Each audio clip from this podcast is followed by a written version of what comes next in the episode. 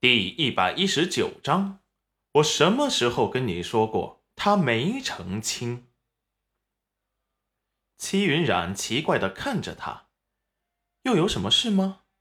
黄彩彩摸了摸脑袋，不好意思的说道：“也没有什么，就是想问问冉冉姐跟宝华楼的少东家赵宝业熟吗？”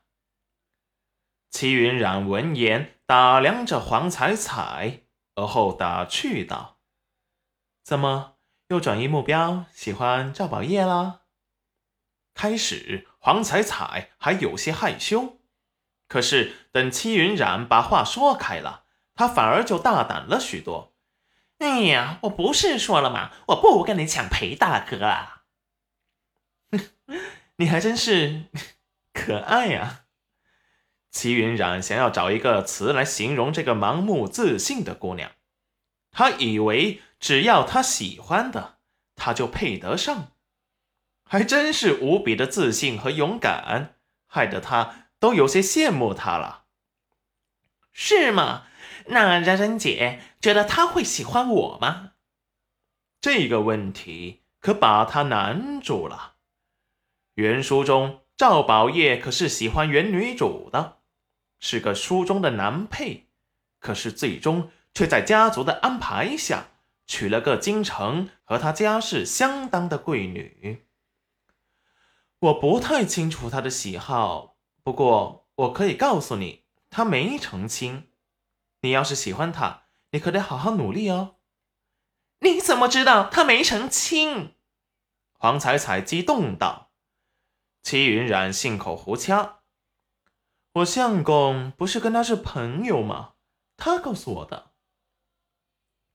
然后又看了看他，说道：“至少啊，你得先把肥减下来呀。”戚云染以为这么一说，黄彩彩会沮丧的放弃了，哪知他闻言后眼神一亮，还感激的看了戚云染一眼，然后快速的。跟着催促他走了的娘一起离开了。齐云染唇角挂着一抹坏笑。要是赵宝业知道有个可爱的肥妞喜欢他，不知道会不会觉得有趣而喜欢上黄彩彩呢？虽是这么想，却并不觉得黄彩彩适合赵宝业。毕竟赵宝业的婚事，他自己做不了主。就算黄彩彩瘦身成功，变成个美人，赵宝业也喜欢她，那她也只能在赵家做个妾室。那样的话，还不如找个真心疼她、门当户对的男子，过得潇洒自在。裴父和裴母也慢慢的离去了，虽然他们也很想留下来。可是这里根本就不够住，也没有他们裴家的房子住着舒坦。所以等刘叔、刘婶、黄彩彩母子他们走后，他们也回去了。等所有人都走后，这房子里就剩下韩秀秀母女和裴元君和戚云染。裴元君突然出现，吓了戚云染一跳。你干什么？吓我一跳。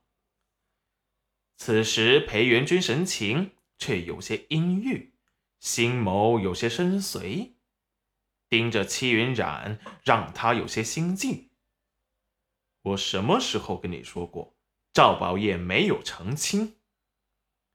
戚云染咽了咽口水，看着朝他逼近的身影，你你干什么？说话就说话。靠这么近做什么？裴元君却不管戚云染说什么，直到把他逼到墙角，他两臂之间，目光悠悠，给戚云染一种喘不过气的压迫感。裴元君，你……裴元君再也忍不住心中的悸动，狠狠的吻上了戚云染的粉唇。他不想。从他嘴里听到赵宝业的名字，尤其是这个赵宝业对他还有别的心思。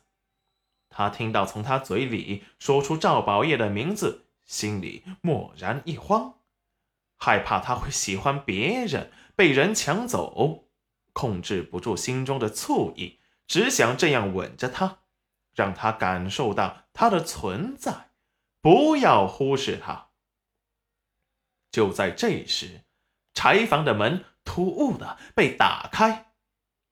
戚玉露本想听听戚云染和裴元君会说些什么，万万没想到他会这么迫不及待的亲了戚云染。他嫉妒的发狂，故意把门给打开，弄出响声。